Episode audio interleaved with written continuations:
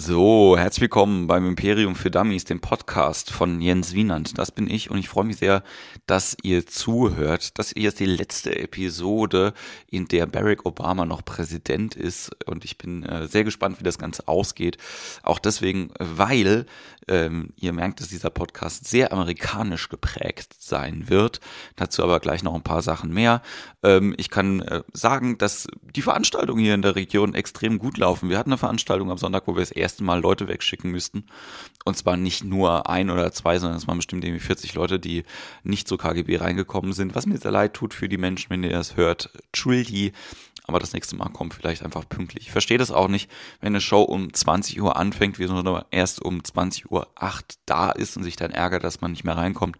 Aber das ist wahrscheinlich auf einem anderen Blatt. Ansonsten, wenn euch das interessiert mit den Veranstaltungen, wenn ihr selber gerne auftreten wollen würdet, dann schaut mal vorbei auf kleinkunstimperium.de.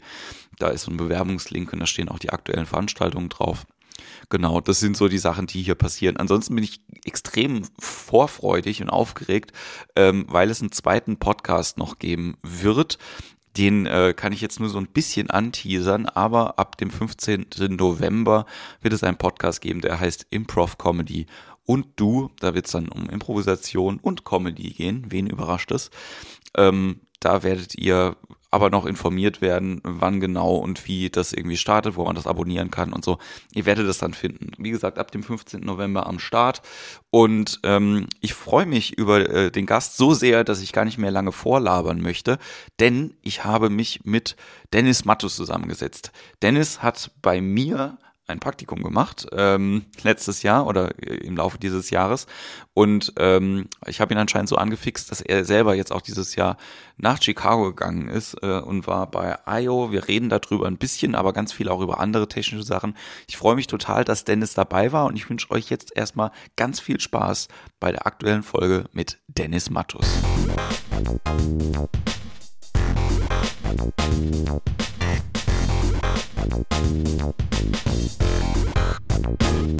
Bei mir sitzt heute Dennis Mattus.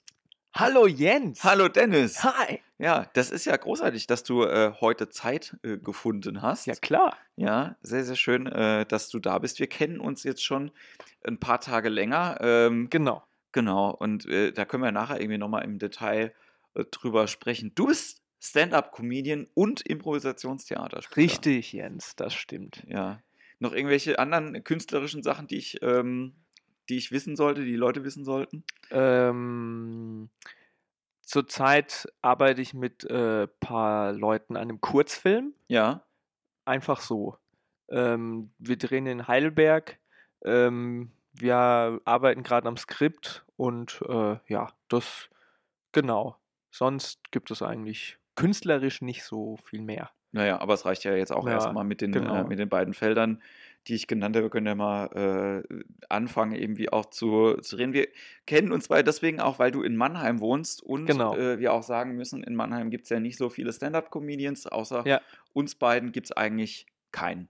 Ja, weil, also ja. Bülent würde ich schon sagen, der zählt natürlich dazu, aber der wohnt nicht in Mannheim. Der wohnt nicht mehr in Mannheim. Der wohnt nicht mehr. Der hat mal eine Zeit lang in Seckenheim gewohnt. Also da habe ich sein, äh, glaube ich zumindest, weil ich da seinen Tourbus gesehen habe. Ja. Das war noch so ein, äh, so, so ein schwarzer Van. Da hat er, glaube ich, so die ersten Auftritte bei TV Total gehabt. Ja. Ähm, aber jetzt wohnt er in Weinheim. Irgendwo hat er ein äh, Haus äh, sich, sich geholt. Ich dachte in Berlin. Nee, nee, der wohnt in Weinheim. Ah, okay. Ja. Hat der Roland Junghans erzählt, den wir ja auch äh, beide kennen. Ja. Ähm, genau wie gesagt, zwei, äh, zwei Menschen aus Mannheim, die Stand-up-Comedy machen. Es ist ja eben nicht so äh, dicht besiedelt hier wie in anderen Städten. Ja? Wir sind ja nicht äh, von, ja. Dem, von dem Luxus geprägt, irgendwie wie Köln ja. oder, oder Berlin. Aber ich finde es trotzdem okay, irgendwie hier zu sein und äh, das ja, auch hier auf zu jeden machen. Fall. Weil es ist immer so, wenn man, wenn man so auf offenen, wenn man so auf offenen Bühnen unterwegs ist, äh, und dann Leute fragen, ja, hey, kann man in Mannheim irgendwo auftreten? Und so, äh, ja, Kunst gegen Bares. Äh, ja, und dann gibt es nicht mehr viel. Also ähm, wir haben halt nicht so das große Aufgebote wie jetzt zum ja. Beispiel in Hamburg oder. Aber ich mag es auch sehr hier. Ja, und es gibt ja ähm, ja, Kunst gegen Bares natürlich und noch ein paar andere Möglichkeiten. Aber ich habe jetzt zum Beispiel gesehen, an der Uni, ähm, die offene Bühne, die jetzt Mhm. irgendwie morgen, glaube ich, stattfindet oder so, da haben halt 600 Leute zugesagt, zu kommen. Genau, also ähm, da war die offene Bühne, da war ich auch schon zweimal. Ja, Ähm, und äh, das, also ich war bei der ersten offenen Bühne war, da war es noch im, im ähm, Arkaden, Ar Arkadentheater hieß es, da Ja. waren es 100 Zuschauer. Und als ich das letzte Mal da war, waren es in der Aula und da waren äh, 450 Zuschauer da. krass. Ähm, war auch cool, da den zweiten Platz zu machen. Das äh, fetzt dann schon weg. Ja, Äh, ja, genau. Und jetzt ist es ja im, im Hörsaal und das sind ja nochmal mehr. Und äh, also muss mal hingehen. ja, bin, äh, bin sehr gespannt. Ich weiß noch nicht, ob ich äh, morgen hingehe, weil es sind ja auch deutschsprachige Meisterschaften im Poetry Slam und es ist so viel los. Der äh, Nightwash Talent Award ist im Moment, äh, es sind so viele, Stimmt. so viele verschiedene Sachen. Man weiß dann manchmal gar nicht, auf was man sich irgendwie fokussieren Am besten kann. zu Hause bleiben, äh, Fenster zumachen und Genau. dann. Genau. Kopfhörer auf, die Schlafmaske und dann äh, schönes, schönes Einschlafhörbuch bis alles zu hören. Ende ist. Genau, Winterschlaf halten und im Februar wieder rauskommen. Genau. Ja, ähm, genau, du bist Stand-Up-Comedian seit wann denn? Ui, also sagen wir es mal so. Ich habe es 2000, also ich meinen ersten Auftritt hatte ich 2012 Ja. Im September, um es mal auszuprobieren. Äh, war eine interessante Erfahrung. Ich habe sehr viel geschwitzt auf der Bühne, war Ja. aber okay. Ähm, dann habe ich 2013 nach ein paar Monaten weitergemacht und äh, habe dann aber festgestellt, so, also, was heißt festgestellt? Ich habe dann einfach gemerkt, ja, ich mache nicht so viele Auftritte in relativ häufiger Zeit. Es war einfach nur mehr so, so ein Hobby. Ja, und jetzt, und dann habe ich zwischendrin auch Pause gemacht und jetzt fange ich wieder an. Äh, und dazwischen war noch der Comedy Cup. Und äh, genau. Also ist jetzt, es ist ziemlich, es ist, wenn ich eine Fleischsorte auswählen könnte, dann wäre es Hackfleisch. Also sehr, sehr zerhackt. Ja, Genau.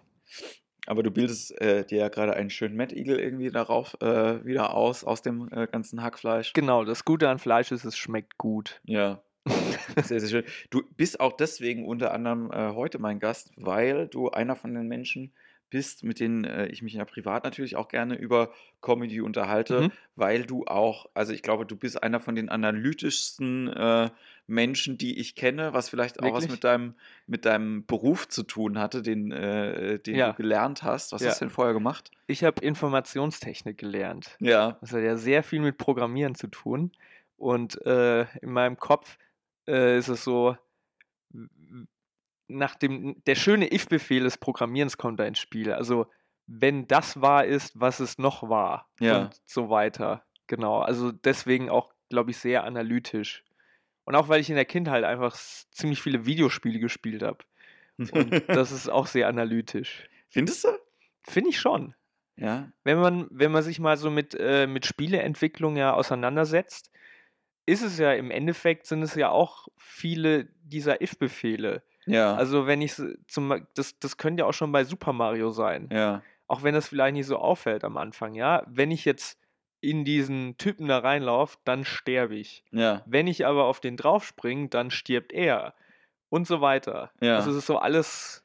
Du meinst ja, äh, die, der Grundgedanke des kausalen Zusammenhangs wird einem beim Videospielen sehr sch schnell bewusster. Oder Genau, ja. ich glaube halt bei Videospielen ist es auch oft so, also ich habe, ähm, ich bin kein guter Videospieltyp, weil ich glaube ich, ich bin nicht intuitiv genug, damit es mir in Mhm. Fleisch und Blut übergeht. Okay. So, ich bin aber auch nicht analytisch genug, dass ich halt irgendwie so mit äh, Tastenkombinationen und sowas. Also es gibt ja so verschiedene.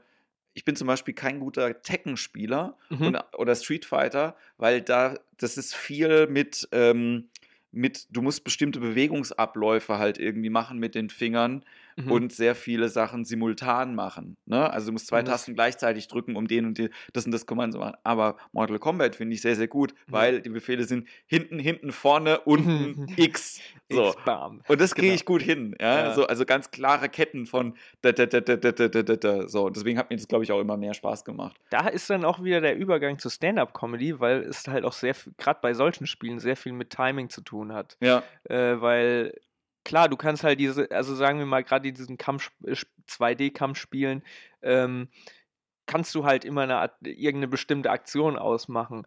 Aber manchmal sind es halt echt diese Millimeter, gerade vom Abstand her zum Gegner oder so, Ja. die halt einiges ausmachen. Ich erinnere mich zum Beispiel, äh, äh, Gruß an Joshua, ein guter Kumpel von mir, wir haben so gegeneinander Super Smash Brothers gespielt. Hast du es mal gespielt? Mhm. Na, jedenfalls ist auch so ein ähnliches Kampfspiel wie jetzt zu Tekken und so weiter. Und, und er hat mich die ganze Zeit angegriffen und ich war kurz davor, wirklich zu verlieren. Und dann hat er so gemeint, so, Alter, du hast ja noch keinen Move gemacht, jetzt schlag doch mal zu. Und ich weiß nicht, was genau, wie das passiert ist, aber ich habe, äh, ich hatte so eine mega starke Attacke und ich habe die einmal ausgeführt, ich habe den getroffen und der Typ ist weggefegt und war weg. Ja. Also das ist echt so, Timing ist da halt echt so eine Sache. Jetzt ist es aber auch so, dass du ja dein, äh, dein analytisches Denken nicht nur quasi daher kommt, weil du selber sehr viel darüber nachgedacht hast, sondern du bist ja auch jemand, der oder einer von den wenigen Leuten, die ich kenne, die ein äh, Comedy-Lernprogramm äh, aus den USA quasi im Selbststudium durchlaufen haben. Ja? Also Genau. äh, du kannst auch ein bisschen was dazu erzählen, irgendwie, wo, äh, was du gemacht hast und ähm, dann können wir auch ein bisschen darüber reden, was es denn überhaupt heißt, irgendwie Comedy zu lernen oder halt irgendwie sich damit auseinanderzusetzen.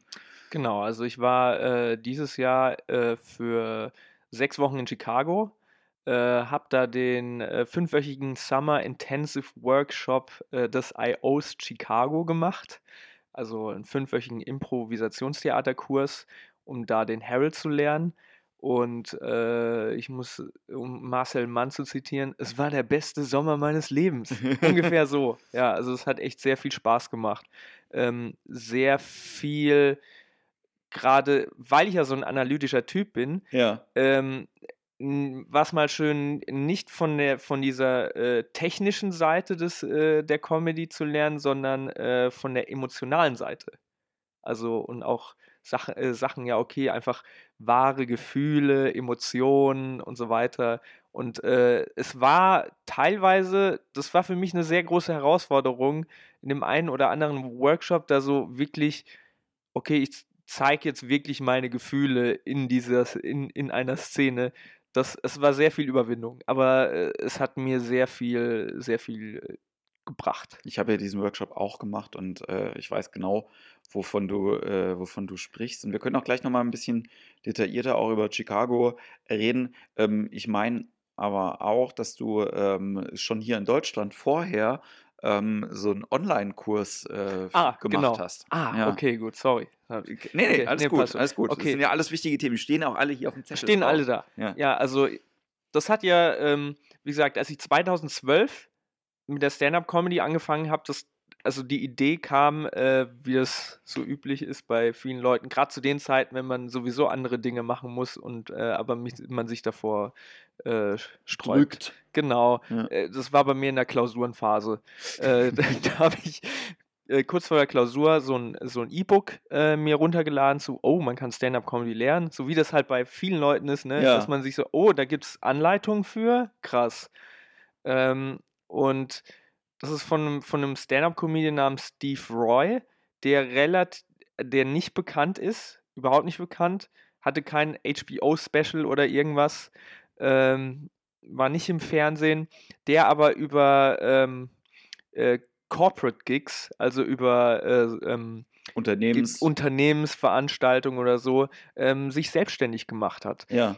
Und äh, der Typ hat ähm, erst mit dem E-Book und dann später ein komplettes System, Online-Kurs entwickelt, ähm, das Killer Stand-Up Comedy-Kurs, so ungefähr, ähm, und hat dann halt seine, weiß ich, 20 Jahre, also 20 Jahre Wissen oder mehr, hat er dann halt in dieses System gepackt und daraus wirklich so einen richtig schönen Online-Kurs geschrieben, bei dem ich immer, so, also bei dem ich jetzt immer noch so denke, eigentlich steht, ich glaube, das meiste steht da echt drin, was man wissen muss. Ja. Ich bin einfach nur zu dumm, um es noch vollständig zu raffen. Ja. Was aber halt so ist, wie jetzt auch bei dem IO-Workshop, wie du es mal gesagt hast, man braucht Nachlaufzeit, bis das alles sich so im Kopf einpflanzt. Ja, und vor allen Dingen, also nicht nur im Kopf einpflanzt, sondern bis es in den Körper irgendwann übergegangen ist. Ich Genau. glaube, das ist halt der große, äh, die große Herausforderung bei äh, künstlerischen Tätigkeiten, dass das Wissen über äh, die Tatsache, wie man es macht, dir nur bedingt damit hilft, Genau. es auch umzusetzen, sondern ne, ähm, ich hatte neulich wieder einen sehr, sehr großartigen Workshop mal hier in der Region bei einem Impro-Lehrer und ähm, der hat das halt verglichen irgendwie auch mit, ähm, mit einem Schauspieler, ne? dass Mhm. halt irgendwie zum Beispiel so Charaktere, die wir beim Impro in Körperteile irgendwie ablegen, ja, dass wir die viel einfacher abrufen können, genau wie ein Schauspieler, der halt irgendwie seinen Text bei der Rolle irgendwie angelegt hat, die, die und der Mhm. Text ist in Wege angelegt, das heißt Ja. also, ne, ich stehe hier und dann habe ich dieses Wort und der Rest fällt mir automatisch auswendig ein. Ne? Ja. Also, dass du, dass das im Körper dieses Wissen halt irgendwie einfach Ja. ist. Ne? Genau. Du wirst ja auch dann ein guter Gitarrist, wenn du beim Solo nicht mehr hinguckst, welchen Finger drücke ich denn irgendwo, ne? sondern wenn der Körper das halt einfach. Ja, die Leute wollen dich ja, wollen ja, dass du in das Publikum schaust. Also das ist ja, weil das ist dann wieder dieser technische Aspekt. Wow, du hast es technisch drauf, du kriegst da voll das Solo hin, aber sola- sobald du nicht aufs Publikum schaust, dann äh, sagen eh alle am Ende dann so, ja, äh, das ist toll, was er für Musik gemacht hat, aber der hat überhaupt keine Stimmung gemacht und deswegen gehe ich nicht mehr auf so ein Konzert von ihm. Ja, also ich glaube, das ist auch sehr, sehr unterschiedlich, wie das, äh, wie das ist, war jetzt nur ein Beispiel. Ich glaube Ja, genau. einfach, dass es was damit zu tun hat, wie der Körper trainiert ist und das halt irgendwie Lernen über den Kopf Ja, nochmal was anderes ist als Lernen über den Körper. Das fand ich, deswegen mag ich Impro so gerne, ja. weil du ganz viel automatisch über den Körper machen musst. ja, Du kommst Ja. gar nicht weiter. Halt irgendwie bei Stand-up ist es halt irgendwie so, da bist du ja versucht, viel im Kopf zu sein, weil du Ja. daheim sitzt, weil du dir das überlegst, weil du seine Sachen aufschreibst und aus dem Schreibprozess irgendwann auf die Bühne gehst und es versuchst irgendwie zu übertragen.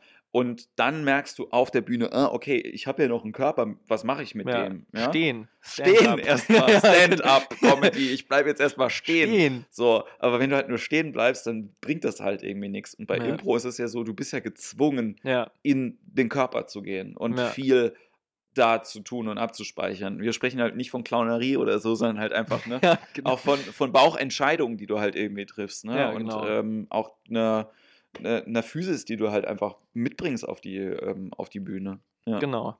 Ja. Ähm, aber du bist äh, ja trotzdem jemand, der, der halt viel im, im Kopf ist, ne? So. Ja, schon. Genau, um noch eine Sage, äh, Sache zu sagen zu diesem System, zu Ja. diesem Comedy-System, was gerade äh, sehr äh, auch ähm, für mich, äh, da geht das technische Herz bei mir auf, ist, äh, dass er davon, er, er spricht davon, ähm, ein Headliner-Comedian ist jemand, der 18 Lacher pro ähm, oder nee, 18 Sekunden Lacher pro Minute durchschnittlich auf der Bühne bringt in seinem Set. Und das ist halt auch so ein interessantes Ding, weil das habe ich auch gehört, als zum Beispiel äh, beim, beim Podcast von Maxi Stettenbauer. Ja, Er sagt nämlich genau das Gleiche. Und das ist, und so hart es auch ist, aber irgendwie ist es wahr, weil er, ich glaube, der, also dieser, dieser Typ, der, dieser, dieser Comedy-Typ, der hat Ja. da irgendwie, äh, weiß nicht, der hat Material äh, äh, getestet von, von, aus den 70ern von Comedians, von Headliner-Comedians, aus den 80er, 90er und so weiter und hat, ist halt auf diesen Durchschnittswert gekommen. Und das ist eigentlich sau interessant, so als Richtwert. das muss man, müsste man mal äh, genauer äh, berechnen. Ich schreibe das, mal- ich schreib das mal kurz mit. Ja. Einfach deswegen, weil ich ähm, lustigerweise für ähm, einen, ja, ich sage jetzt mal einen Artikel so ein bisschen recherchiert habe, wie das denn, äh, wie Lachen ähm, das Gehirn triggert. Ne? Also Ja. so, du findest ja über Lachen, findest du ja ganz viele verschiedene Ansätze oder über Humor, die jetzt versuchen, das zu erklären, aus Ja. welchem Bereich du das irgendwie anschauen kannst. Und ich habe halt einen gefunden aus der Neurowissenschaft und ähm, die sagen, dass Lachen ist ein, also dieser Impuls kann nur alle sieben Sekunden getriggert werden. Ah, Das fand ich irgendwie auch spannend. Und wenn man jetzt diese 18 Sekunden pro Minute irgendwie hat, kann man ausrechnen, wie viele Gags man machen muss oder wie stark der Gag sein muss, um das ja, auszuhalten. So, ne? Ich glaube, man kann da sehr, sehr in die einzelne Technik halt irgendwie Ja. ähm, auch wieder reingehen. So. Aber wenn ich mir, mir das überlege, wie das bei mir selber irgendwie auch ist, das kommt schon hin ungefähr. ja. Also es ist halt wirklich ganz selten, dass ich halt irgendwie lache und danach nochmal halt irgendwie sofort nochmal Ja, noch mal genau. lache und dann nochmal lache und dann, ne, also ja, guter Comedian schafft es schon, ja. aber dann bist du eigentlich auch im Dauerlachen. So, Genau, der, er, spricht dann auch davon, weil ich glaube, so, sobald du bei diesen 18 Sekunden bist, äh, äh, bist du on, äh, on the roll. Das Ja. heißt, ähm, ich glaube, das Publikum, also das ist, glaube ich, auch so dieser, deswegen unterscheidet es Headliner zu äh, Newcomern. Ja. Bei, ab den 18 Sekunden lacht das Publikum dann einfach durchgängig. Ja. Ich meine, ich habe es jetzt zum Beispiel gesehen, als äh, ich war jetzt mit dem Amir, äh, Ja. Shabazz, Ja. War, äh, waren wir hier im Marburger Abend und ich habe gesehen, also er hat so- eine hohe Gagdichte, dass, ähm, dass das Publikum einfach nur noch am Lachen ist und die können nicht mehr aufhören und dann wirklich am Ende von den zehn Minuten sagen so, ich will mehr. Ja. Und das ist, das ist ab einem bestimmten Punkt, löst das wahrscheinlich auch nochmal irgendwas an. Und ich, und das ist dann auch das Ding, auch gerade in so einer großen Gruppe, dass dann halt ähm, einfach, dass man dann über, dann über jeden Scheiß lacht. Sobald irgendwann diese, diese Wand durchbrochen ist, ja. lachen, lachen sie immer über. Ich glaube auch, dass der, dass die Fähigkeit von Menschen, damit zu rechnen, was lustig ist bei anderen Leuten, ähm, immer was mit der, mit der Gruppengröße natürlich irgendwie auch zu tun hat. Ich war zum Genau. Beispiel gestern ähm, in einer Live-Show von Steffen Hensler, ja, diesem Fernsehkoch, der war, äh, war hier im Rosengarten.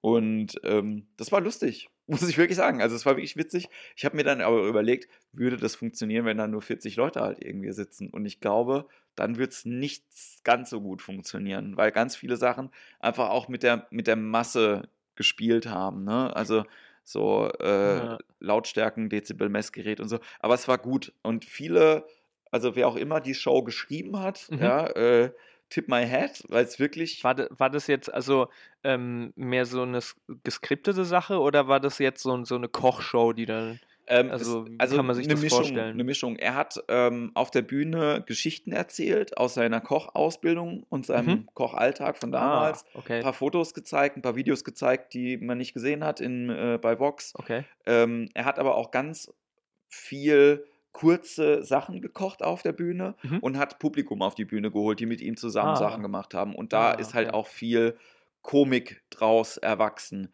Viel äh, Interaktion, viel Improvisation, so manchmal ein bisschen zu flapsig, aber Mhm. war schon gut irgendwie. Und die Leute nicht vorgeführt. Also selbst, selbst die Gisela äh, mit ihrer lustigen, aufgebauschten ähm, Rentnerfrisur und dem rosa Puschel vorne irgendwie, die einen Vogel abgeschossen hat, als sie gesagt hat, so, ah ja, ich war Friseurin früher. Ja, also war dann schon ganz großartig.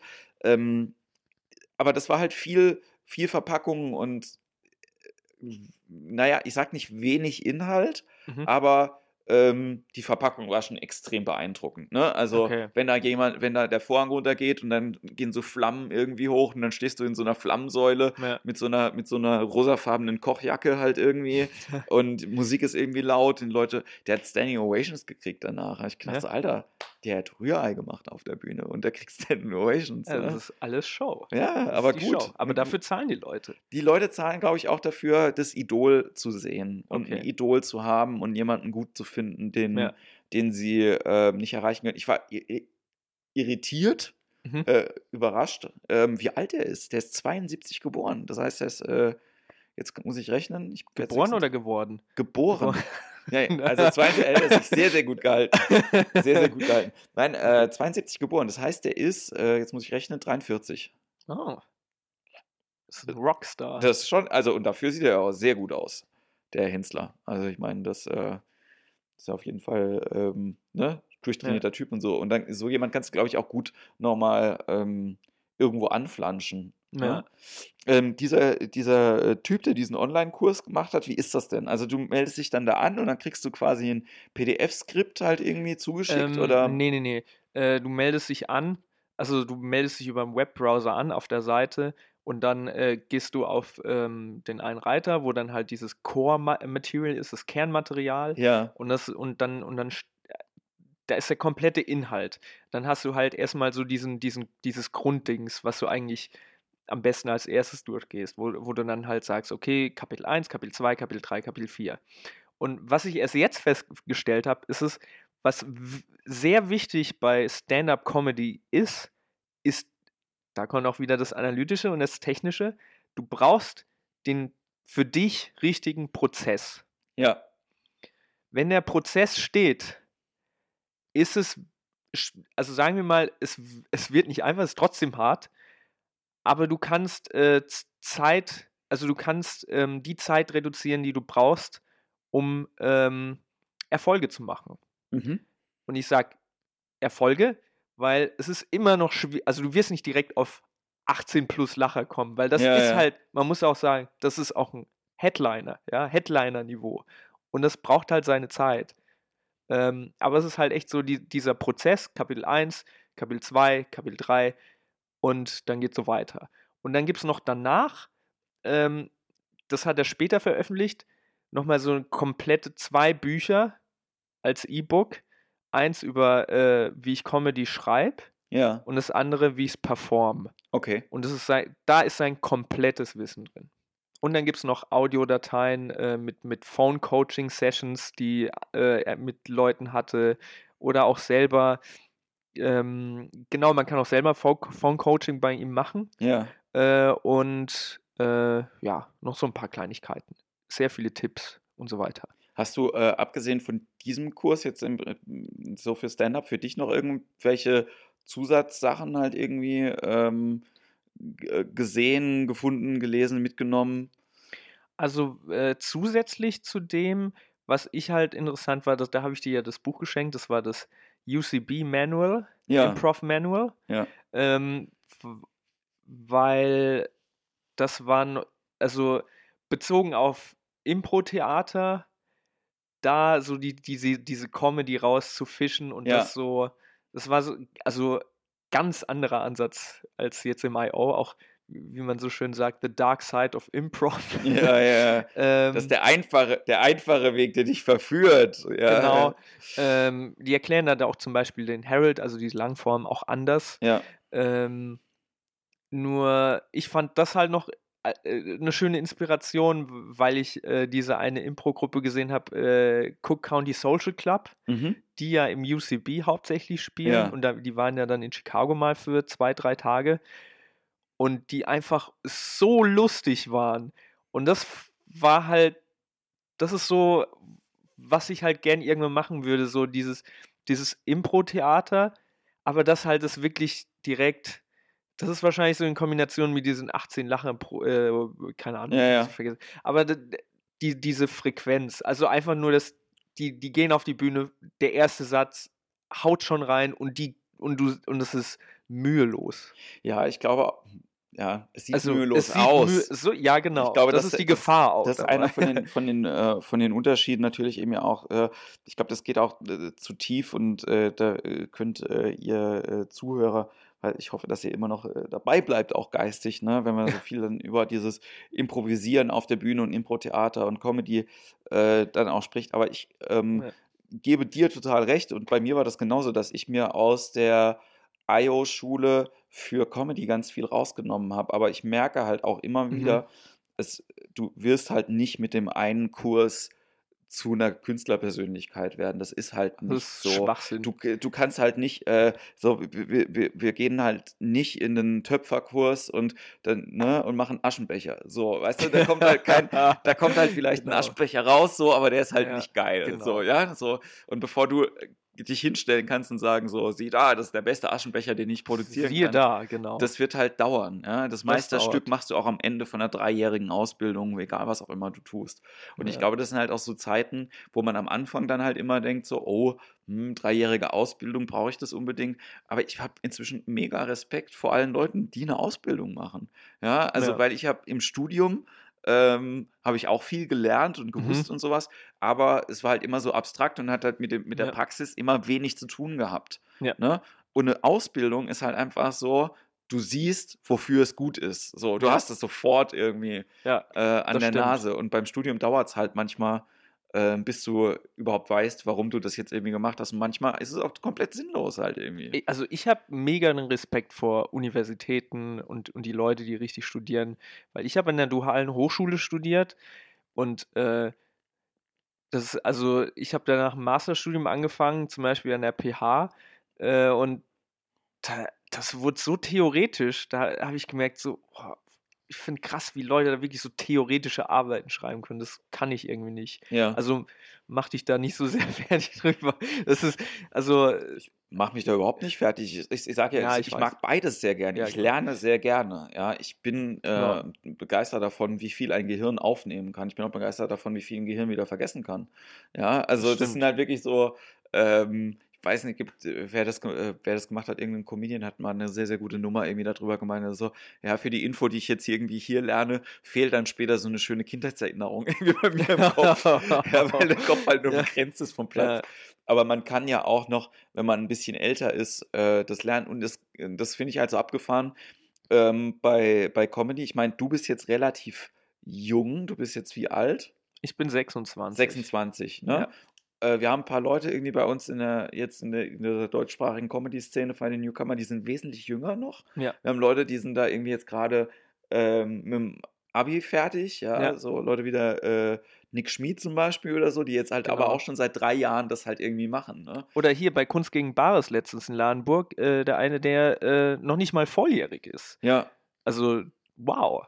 Das ist echt. und ich finde es halt geil, wenn du halt so jung bist und hast die Möglichkeiten, äh, die die es eben gibt, ne? Genau. Also ins Internet zu gehen und zu gucken, was gibt es denn überhaupt alles, ne? Ja. Und was kann ich mir denn überhaupt noch alles anschauen?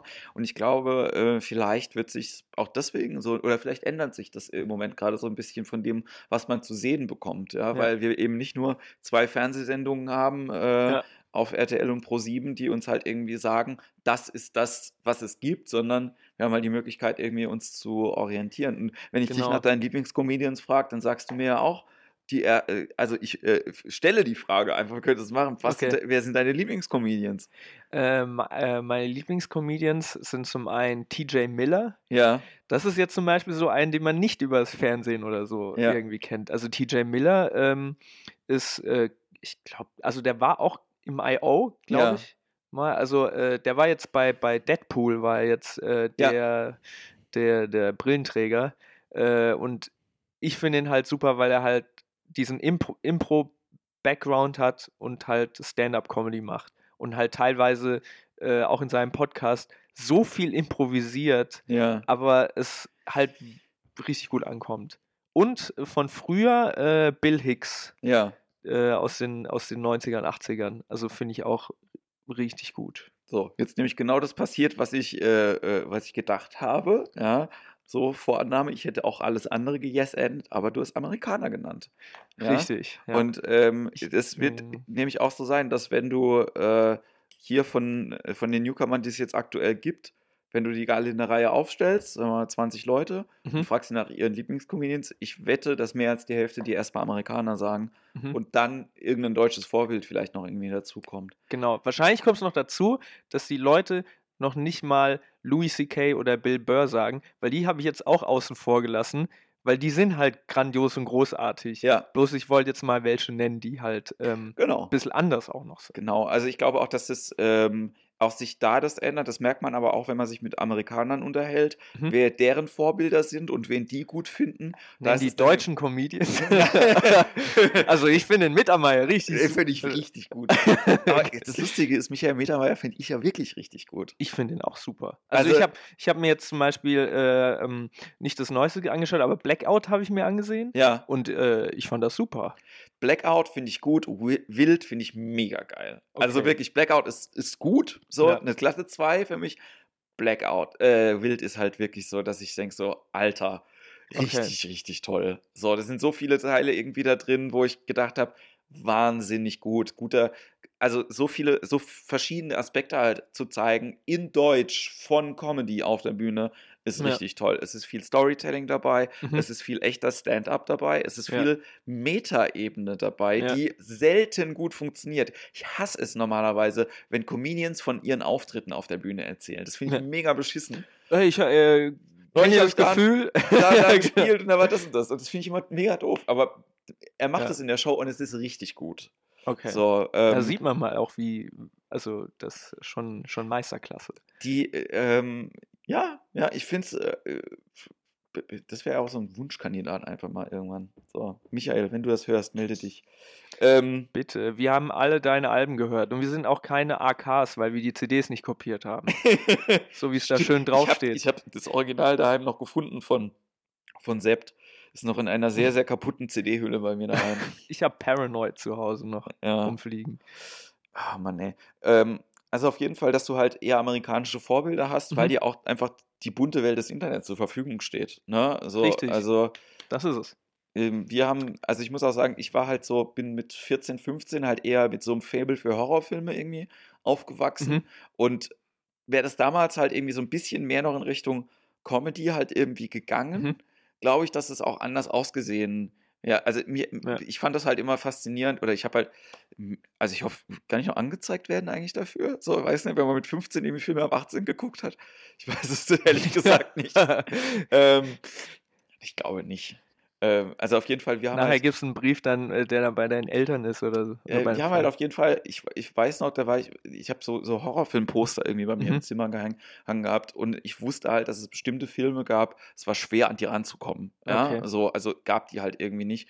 Und äh, hier in Mannheim gab es halt eine Videothek, wo du halt auch so als 16-Jähriger halt so einen FSK 18-Film halt irgendwie gekriegt hast. Ungeschnitten. Also so, äh, Oh wir haben das, wir haben das dann aufgeteilt, ne? Der eine hat einen Hellraiser 1 gekauft, ich habe Hellraiser 2 gekauft, ein anderer komplett Hellraiser 3 gekauft und dann haben wir uns das alles angeguckt. So. Aber ich will nur sagen, das war halt englischsprachiges Material Mhm. und es war unglaublich schwierig, halt irgendwie überhaupt da dran zu kommen an Ja. englischsprachiges Zeug halt irgendwie. Anderes Feld, aber ich glaube, die Systematik von dem Erreichbaren Ja. ist heute auch viel einfacher. Wenn ich jetzt irgendwie, also seit letzter Woche, glaube ich, ist Tanz der Teufel vom Index runter, ne? Jetzt kann man, Okay. also den konntest du aber vorher schon jederzeit im Internet halt irgendwie finden, Okay. ja, in jeder Schnittvariante, die du irgendwie gucken wolltest. So. Und wenn du jetzt heutzutage halt irgendwie sagst, egal was dein Feld ist, ob es Horror ist, ob es Comedy ist, ob es Porno ist, ist ja scheißegal. Ist egal. Du findest das, was du haben möchtest. Ja. Relativ einfach übers Internet. Das stimmt. Ja, und äh, äh, glaube ich auch, dass es sehr viele, viele Experten halt irgendwie auch dazu gibt. Und je mehr Material es da gibt, ich glaube, desto, desto einfacher oder desto mehr Sparten wird es halt irgendwie auch geben. Ne? Ja. Und dann gibt es halt Leute, die TJ Miller geil finden, Mhm. andere Leute, ähm, ne? also ich bin halt, mein Lieblingsamerikanischer Comedian ist ja Pete Holmes. So, Oh, und auch den kennen super, viele super Leute gut. nicht. Ihr Den- müsst euch den reinziehen. Pete Der Holmes ist richtig gut. Er ist so großartig einfach. Und ich merke halt einfach daran, da dran, der Typ hat eine eigene Fernsehshow, hat Ja. einen von den erfolgreichsten Podcasts Ja. überhaupt und kein Schwanz kennt den hier. So. Das ist wirklich das Schöne ähm, hier mit dem Internet. Auch äh, diese, also so ein Tribe zu finden.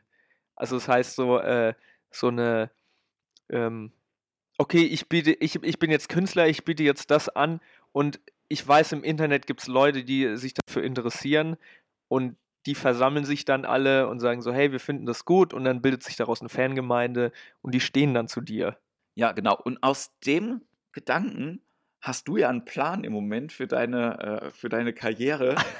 Äh, ich will mal versuchen. Ja, also willst du? Nee, Also- du, äh, du, du bist der Gast, du Ach so, erzählst das bitte. Okay, okay, ich dachte, du warst noch. Okay, ähm, ja, also ich, ich probiere jetzt, also mir.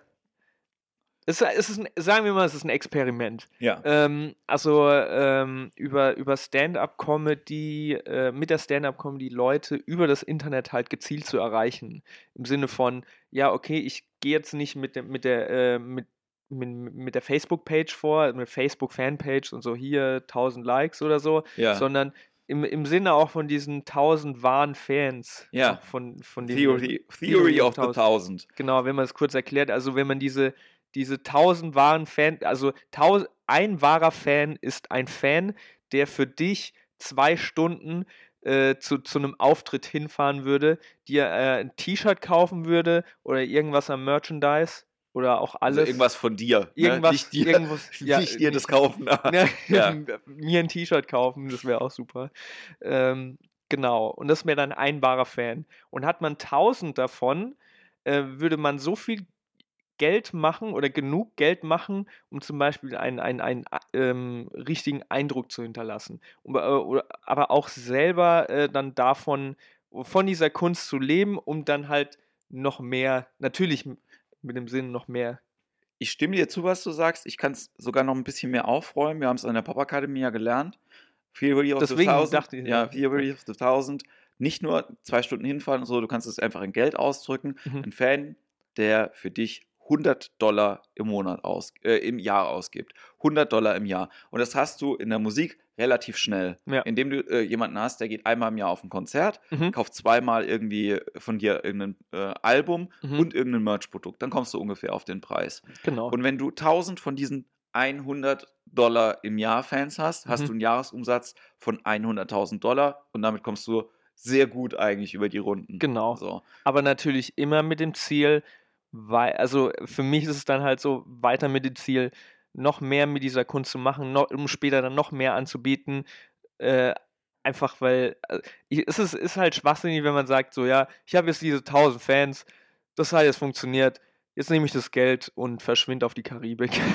Ja, ne, natürlich, ist es, Ja, natürlich genau. ist es Schwachsinn, aber ähm, man merkt ja auch daran, beim Hip-Hop zum Beispiel, ne, wenn du dir anguckst, so hier die Leute von der 187-Gang, die Mhm. äh, äh, zum Beispiel hier von der, ähm, du hast das nicht gehört, aber das neue Album von, von den Beginnern, ne, das, Mhm. sind, das, das sind halt alles Leute, die so Einzelüberzeugungstäter halt eben haben. Ansonsten kann, der eine hat seinen Kontostand geleakt die Woche, einfach ein Snapchat-Foto gemacht eben von seinem, von seinem Bankaccount, der hat über 100.000 Euro auf dem Konto. So, und das funktioniert dann Ja. halt irgendwie dementsprechend, wenn du so Leute irgendwie hast, und Ja. wenn du schaust, was die Merch-Produkte kosten, die sind halt zweimal im, Tag, im Jahr auf Tour.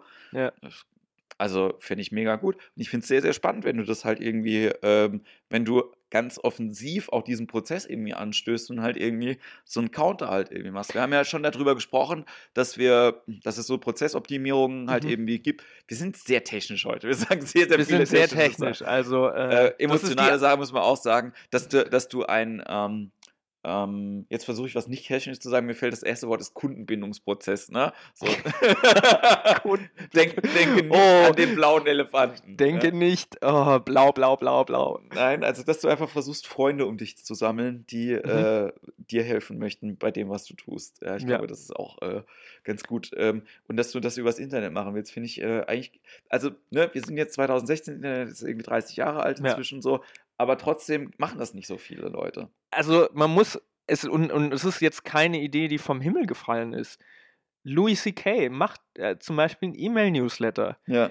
Und gerade diese E-Mail-Newsletter finde ich halt immer noch sehr interessant. Ich habe mir jetzt auch bei Mailchimp einen äh, angelegt. Oh, das ist wieder technisch. Äh, jedes Mal, wenn jedes Mal, wenn es technisch wird, einen Shot trinken. ja. Ähm, Oder die Gummibandmethode, kennst du die? Finde ich sehr, sehr gut. Übrigens, Tipp auch, wenn ihr ein Problemchen daheim habt, irgendwie mit Ass oder so, finde ich sehr, sehr gut. Wenn du merkst, dass du ähm, aus dem Impro, Tara hat das irgendwie erzählt, Mhm. dass wenn du ähm, merkst, dass du immer die gleiche Sache machst, einfach so ein Gummiband ums Handgelenk und, Und dann dann- selber schnalzen. Schnalzen. Ja. Ich kenne es nur mit Umdrehen, dass man sagt, oh Mist, jetzt habe ich schon wieder umgedreht, jetzt äh, Ja, nee, also Ja, dass du dir selber kurz, also, ne, Ja. kannst dich auch kneifen oder so, aber mit dem Gummiband macht das, glaube ich, weil es was Externes ist, nochmal ein bisschen deutlicher. na, okay. Ne? Machen wir jetzt immer, wenn wir was Technisches sagen. ne? Genau. Das, äh, Autsch. ja. Ich, ich mach's jetzt schon. Ah. Ja, aber ähm, genau, die Idee ist halt nicht vom Himmel gefallen. Louis C.K. hat das auch schon gemacht oder macht das auch. Damit, äh, so ist es ja mit seiner, äh, äh, mit seiner neuen Show äh, Ja. zustande gekommen, wo er äh, dieses Experiment, wo er überhaupt keine Werbung gemacht hat, es war nichts übers Fernsehen, nicht, nichts über Medien, Zeitung oder irgendwas und er hat gesagt so, ja, jetzt habe ich hier diese neue äh, äh, Horace and Pete hieß, ja, heißt sie, Horace and Pete. Horace and Pete, jetzt habe ich diese Serie hier, schaut sie euch an und dann guckst du die Serie an und da- das sind halt, Alter, die Hollywood-Stars sind halt da Ja, und ja. spielen das mit und, und du hast es nicht mitbekommen und denkst dir so, krass. Und das finde ich halt so cool. Und ähm, ich, das finde ich gerade zu der Zeit, um wieder anzuknüpfen, ähm, ja, jetzt ist die Zeit, wo man sich halt die Comedians aussucht, die man sich anschauen will. Ja. Da schließt sich der Kreis. Und ähm, so sehr ich auch das Fernsehen mag, weil ich auch früher sehr viel Fernsehen gesehen habe, denke, das ist der nächste Schritt, ist, äh, dass es viel interaktiver wird. Ja. Ich glaube auch, dass du mehr äh, Rücklaufkanäle irgendwie hast. Ne? Ich habe vorhin gerade äh, vom, vom Kollegen Frank Eilers, der hat einen neuen Podcast gestartet, der heißt äh, ähm, Revolution, ähm, Kommunikation, nee, Rhetorik. Rhetorik, ja. Rhetorik-Revolution heißt er. Rhetorik. Rhetorik-Revolution. Und da ging es jetzt im letzten, in der letzten Folge viel um Kommunikation. Also Dialog. Ne? Also nicht nur Ja. Monolog halten, bla bla bla bla bla bla und die Leute nicken es ab, sondern dass du halt in Dialog mit den Leuten gehst und auch quasi immer aus dem Feedback in eine, in eine Rückwirkung halt irgendwie Mhm. auch kommst. Und das fand ich irgendwie sehr, sehr spannend. Und ich glaube auch, dass die, dass die Medienkanäle halt immer mehr auch werden. Äh, Ja. in diese werden. Sie werden einfach. Sie werden. Sie werden. It, it will be. Will be. Full stop. Ja, sehr, sehr Shakespearesk, das zu Ja. sagen. Die Medienkanäle, sie werden. Ähm, war wieder technisch. Nein, sie ähm, werden sich Wir kommen da nicht mehr raus aus Nein, dem das Technischen. ist einfach ein, ein, ein, ein, ein, Funnel, aus dem wir nicht mehr rauskommen.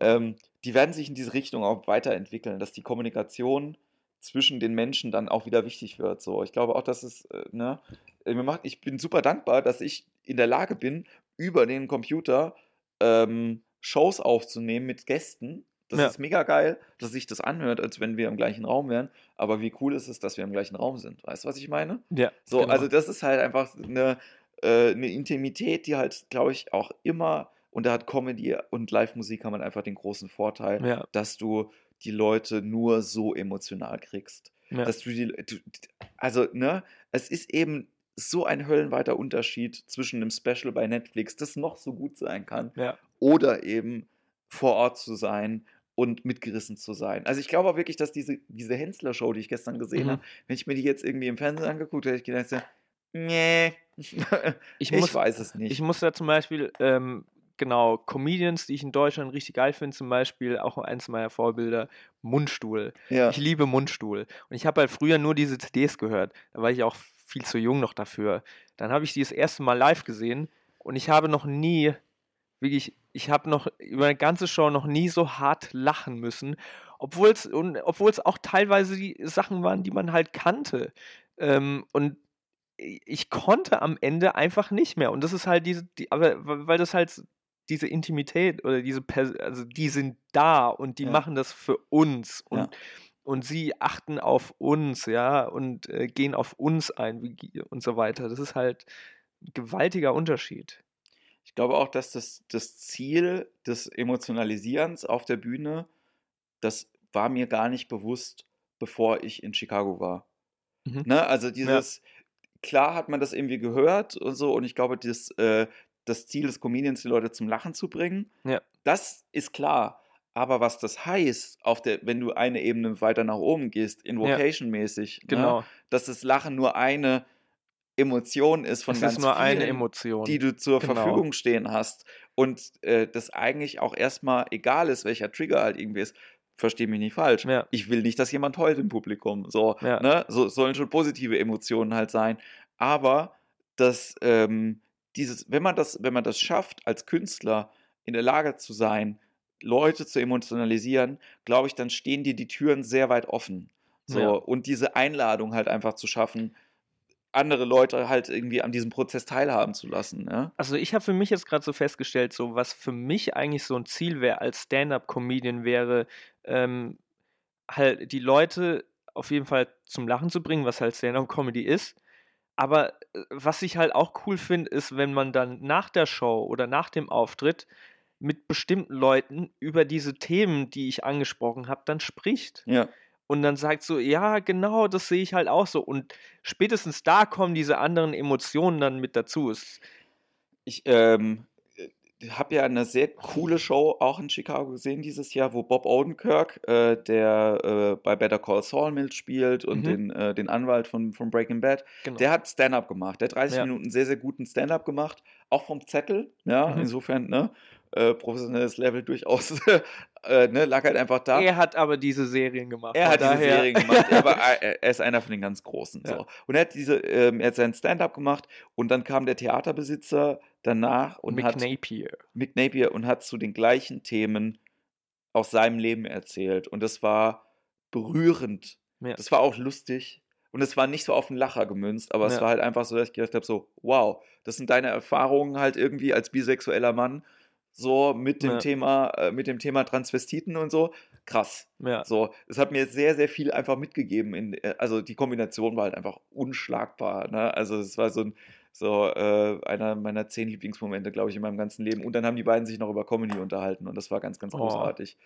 Ähm, aber was du gerade gesagt hast, dieses sich auch unterhalten wollen, du hast ja noch einen weiteren Ansatz, äh, nämlich, dass du auch äh, jetzt quasi hast du mir zumindest erzählt, diesen Plan hast. Ich, ich erzähle halt immer viel. Ja, ja, halt aber ich meine, das ist ja auch, also ja. Äh, äh, gibt ja so Leute, die haben irgendwie zehn Pläne und wenn von denen irgendwie vier klappen, dann ist das doch mega geil. Das ja. ist so eine sehr, sehr große Erfolgsquote. Das ist zumindest besser, als wenn du halt irgendwie zehn Gags schreibst und davon ist dann nur einer gut. So, der, also die, die alle Stand-Up-Comedians kennen das Problem. Man ja. schreibt viele Gags und dann ist nur einer gut auf der Bühne. Ähm, du hast die Idee mit Unternehmenscomedy äh, auch was Genau. Ja, ähm, also das ist im Prinzip, das steht auch, das ist alles in diesem Killer-Comedy-System, äh, dass man halt sagt, ähm, nämlich mit der Problematik, ähm, Bühnen zu finden oder Auftrittsmöglichkeiten zu finden, dann äh, und also in der Umgebung. Und gerade in Amerika ist es ja auch krasser. Also zum Beispiel Chicago, New York, da gibt es tausend. Also da kann man ja regelmäßiger. Ja. Ähm, bloß wenn du dann halt so mitten, weiß nicht, Utah oder ja. keine Ahnung, irgendwo halt im, im, im Nichts bist, ähm, dann wird es schwierig mit Auftrittsmöglichkeiten. Und dann stattdessen zu sagen, so, ich bringe die Comedy einfach zu den Leuten nach Hause oder nicht nach Hause oder halt in die Büros oder ja. in, in Meetingräumen, ähm, um einfach mal so eine Abwechslung zu bringen und dann zu sagen, so, hey, guck mal hier, ich mache das kostenlos für euch und wenn es euch gefällt, ich arbeite gerade an einem Programm, ähm, wir können uns im, im Kontakt bleiben und dann ähm, Weihnachtsfeier, keine Ahnung, irgendwas, ja. dann äh, kann ich da halt auftreten. Und ich fand das Spannende halt irgendwie, dass du halt gesagt hast, dass du ähm, das machen möchtest mit einem 100% familienfreundlichen und cleanen Programm. Genau.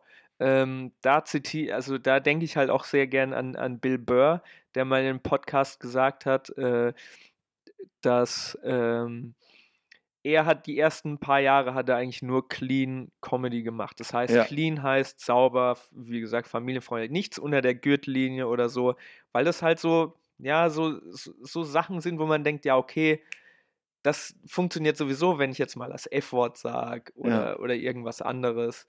Ähm, und genau, man, man, man lernt, also um einfach mal zu lernen, okay, ich bleibe jetzt mal für ein paar Minuten bei einem bestimmten Thema. Ja. Und wie, wie ich öfters in deinem Podcast gehört habe, kannst du auch gerne nochmal erzählen. Der Typ, der 15 Minuten lang nur über Pizza spricht. Ja. Ähm, um sowas halt zu lernen. Und äh, das ist halt eine schöne Herausforderung. Ich habe zum Beispiel auch gemerkt, als ich, äh, als wir jetzt das erste Mal äh, Impro-Theater für Kinder gespielt haben. Ja ist halt auch ein bisschen so eine Herausforderung, halt nicht in das, äh, unter die Gürtellinie zu kommen, weil ja. das ist un, un, etwas ungewöhnlich Und trotzdem, das ist mir nämlich auch passiert, als ich, äh, ich habe auch äh, eine Impro-Show gespielt für Kindergartenkinder ja. und ähm, und trotzdem nicht dumm zu sein dabei, sondern halt genau. trotzdem ein gewisses intellektuelles Level zu haben, zu denken genau. so, ey, okay, ihr seid vier, so, ihr habt von der Realität, die da draußen mhm. ist, gar nicht so die, äh, den Plan und trotzdem mhm. kann ich das Thema Polizeiakademie hier mhm. durchaus auf die Bühne bringen. Ihr versteht, worum es geht. Es geht um jemanden, der zur Schule geht und Polizist werden will. So. Und also Kinder sind knallhartes Publikum. Ja. Und ähm, genau, aber man merkt dann auch bei sowas, man braucht halt nicht diese, diese, ähm, diese, diese unter der Gürtel oder die, so diese typischen Themen, die man angeht. So, okay, Politik, Religion, was ich mache auf Ricky Gervais, jetzt gehe ich auf, äh, als Ricky Gervais auf die Bühne und rede jetzt über Religion oder irgendwas, sondern äh, man, man braucht es nicht. Und dann merkt man auch, okay, das ist wieder dann dieser, dieser Impro-Theater-Gedanke, auch im I.O., das, was ich gelernt habe, dass man über alles Witze machen kann. Es geht über alles, alles, alles, über alles.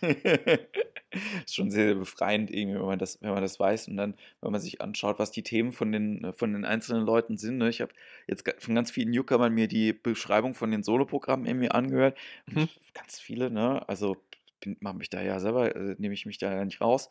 Ne? Aber dieses Thema, oh, zack, bin ich Mitte 30, äh, was ja. passiert denn da irgendwie außenrum um mich? Und das ist halt einfach die Welt, in der ich das mich ist be die Welt. bewege. Und ist ähm, so. Und ich finde es aber auch in, in Ordnung, ähm, eben zu sagen, okay, und damit docke ich an. an ganz viele Sachen und es ist eigentlich Genau. e- äh, egal. Ne? So die Leute, die jetzt Mitte 40 sind, haben das gleiche Problem in Genau. ihrem Alter. Die Leute, die Mitte 20 sind, wie du, äh, Ja. äh, haben die Quarterlife-Crisis. Ja, Ja, genau. und sehen das vielleicht irgendwie nochmal anders. Ja, da ist das. Problem noch nicht irgendwie, dass die Freundin einen heiraten will, sondern dass man keine Freundin hat. Ja, aber die, die Umstände sind ähnlich. Und dieses emotionale Andocken an diese, oh ja, Das ist halt das. Wichtige. Ja. Ich meine, man kann sagen, ja, okay, ich kann über, äh, wenn man vielleicht irgendwo, wenn man den Status hat und sagt so, ja, ich kann über alle möglichen Themen, kann ich was Lustiges machen.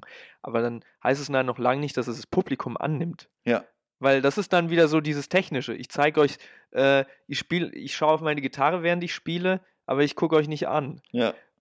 Genau.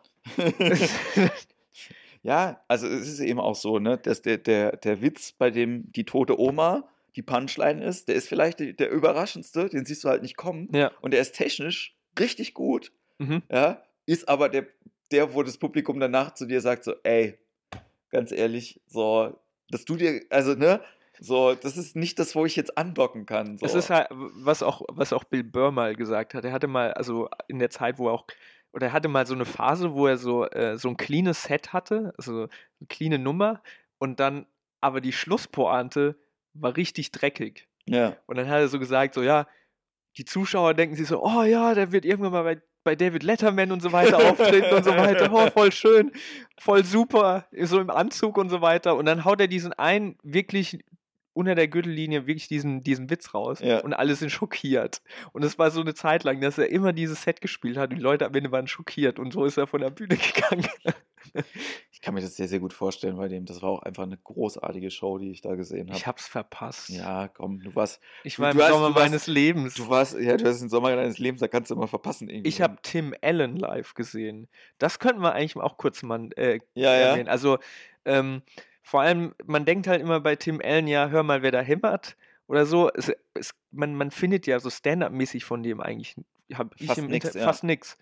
Und Bei David Köchner ist genauso. Hier von, ähm, äh, Anchorman. von Anchorman und äh, bei Bierschack Mais irgendwie mitspielt. Genau. Ne? Ja, du findest nichts von denen. Ne? Aber Ja. die machen das halt trotzdem. Die machen das trotzdem. Und mein lieber Scholli, war das, das war, das war unter der Gürtellinie. Das, wenn er da so anfängt, vor allem, äh, hör mal, wer da hämmert, ist halt so eine Familiensendung, ne? Ja, Oder hier, was hat er für einen Film gemacht? Äh, hier, den äh, Santa Claus-Film. ja. ja. Und dann spricht er auf der Bühne in seinem Stand-up darüber, wie sehr er Kinder hasst. und sagt so, hey, ich habe das Angebot angenommen, weil da gibt es halt gut Kohle. Und dann habe ich gemerkt, scheiße, ich muss mit Kindern arbeiten. Und dann bin ich noch im Santa Claus-Kostüm.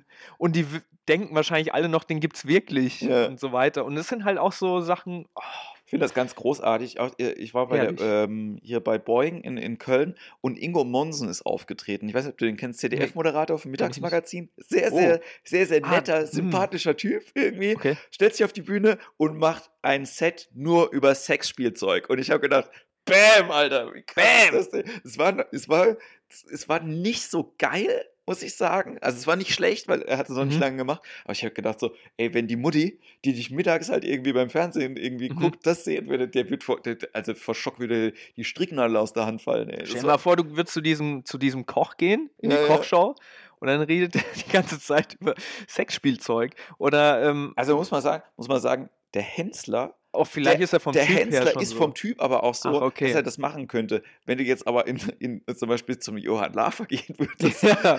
ja, schön, ey, dass Sie da sind, ja, geile Titten. Ja, das, Ja.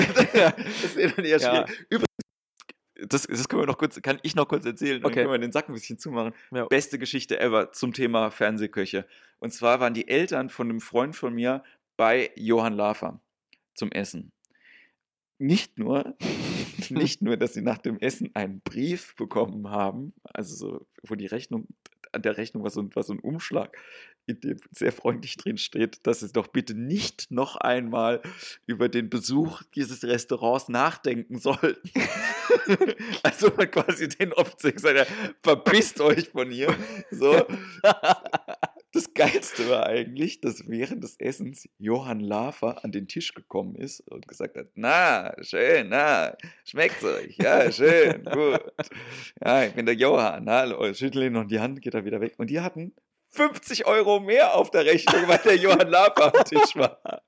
Und ich fand das einfach so gut, dass ich ja gedacht habe, so, oh Gottes Willen. Und ganz ehrlich, es ist halt, ne, ich habe die Angst, dass egal wo ich sitze, Johann Lafer an den Tisch kommt und einfach sagt, ja, schön, hallo.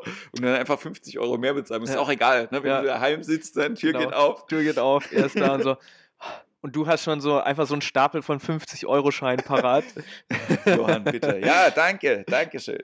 Ja, vielleicht auch deswegen das Problem mit der Steuer. Aber das wollte ich nur, äh, ja. wollte ich nur kurz. ja, ja, aber das ist halt, das finde ich, ist es halt aus Extreme dann. Also dieses, stell, stell dir mal vor, du würdest so, sagen wir mal, du hätt, ähm, so ein Stand-Up-Comedian wird sowas machen, ja? Ja. So nach einer Show ist er dann an seinem Merch-Table stand oder so mit Und lässt sich Autogramme bezahlen wie deine Wrestler? Genau, ja. Das war ja, ähm, genau, ich habe früher auch sehr viel Wrestling geguckt und so weiter. Ja. Also, um vom Technische zum Nerdigen zu kommen. Äh, und da war es dann halt auch so, wenn teilweise gab es dann halt Wrestler, die dann halt dann auch Geld verlangt haben. Die Mhm. extra gesagt haben, nee, für ein Foto will ich jetzt so und so viel. Andere waren dann wiederum, haben gesagt, nö. Ich finde, das ist sehr, sehr gut porträtiert, äh, wenn ihr den Film nicht gesehen habt, in dem Film The Wrestler. Der ist Oh. mega gut. Das ist einer von den besten Filmen, die ich gesehen habe. Ja, Irgendwie auch das zum, stimmt. auch zum Thema Künstleridentität. Genau. Das ist einfach ein sehr, sehr guter Film für Künstler. Ja. Auch um sich das Scheitern und Brechen und Genau. persönliche Identität und sowas, um sich darüber äh, Gedanken zu machen. Da finde ich, das ist sehr, sehr gut porträtiert. Ich war einmal an so einem Tisch gestanden, wo ich kurz davor war, mir für 25 Euro ein Foto und eine Unterschrift zu holen. Und zwar war ich mal auf, 25 Euro. und zwar war ich auf der Horror Convention in Bochum. Da schließt sich bei mir gerade äh, Ja. sehr, sehr schön Harold gerade gespielt. Ja, übrigens. ich, hab, ich merke schon, Ja, ähm, und so. Und zwar saß da Linda Blair. Und zwar ist das die Darstellerin aus dem Exorzisten, die, die, die das Kind gespielt hat damals. Ah. Die war dann da und, ähm, und dann habe ich kurz überlegt, ob ich. Ich fand die nämlich, ich woll, wollte dir nämlich sagen, dass ich die nicht im Exorzisten großartig gefunden habe, weil da Mhm. war sie ein Kinder, kannte nichts dafür, aber wo sie halt, wo ich wirklich total ne, äh, dafür abfeiere und meinen Hut davor ziehe, ist, dass sie sich selber in einem Verarschefilm mit Leslie Nielsen gespielt hat. Wow. Das ist mega gut. Wenn ihr, also auch, äh, der heißt von allen Geistern besessen, Repossessed auf Englisch. Ist einer von den lustigsten Filmen, die ich je gesehen habe. Ultra flach. Wer den Exorzisten nur ein bisschen mal mag oder den einmal gesehen hat, guckt euch diesen Film an. Mega guter äh, Leslie Nielsen-Film und sie gut. spielt sich selber in dem Film. Und das ist Oh, wirklich das sehr, ist sehr herrlich. Gut. Ja, auch Dennis, es hat mega Spaß gemacht mit Ja, dir. mir hat es auch sehr viel Spaß gemacht. Vielen, vielen Das Dank für all die Infos und Inputs. Äh, sag nochmal den Namen von diesem Typen mit dem Kurs. Ich glaube, das haben ein paar Leute nicht mitbekommen. Äh, Steve Roy. S-T-E-V-E und dann R-O-Y-E. Äh, das System heißt Killer Stand-Up Comedy äh, System oder sowas. Aber das findet man. Man findet es auf jeden Fall. Man findet auch dich im Internet unter äh, Dennis Mattus. Das ist eine Facebook-Seite, du hast eine Internetseite. Ähm, vielen, vielen Dank, dass du heute da warst. Vielen, vielen Dank an Es euch, war mir dass, eine Ehre. dass ihr zugehört habt. Äh, genau. Und Genau. Ähm, ich sage bis ganz bald. Macht's gut. Tschüss.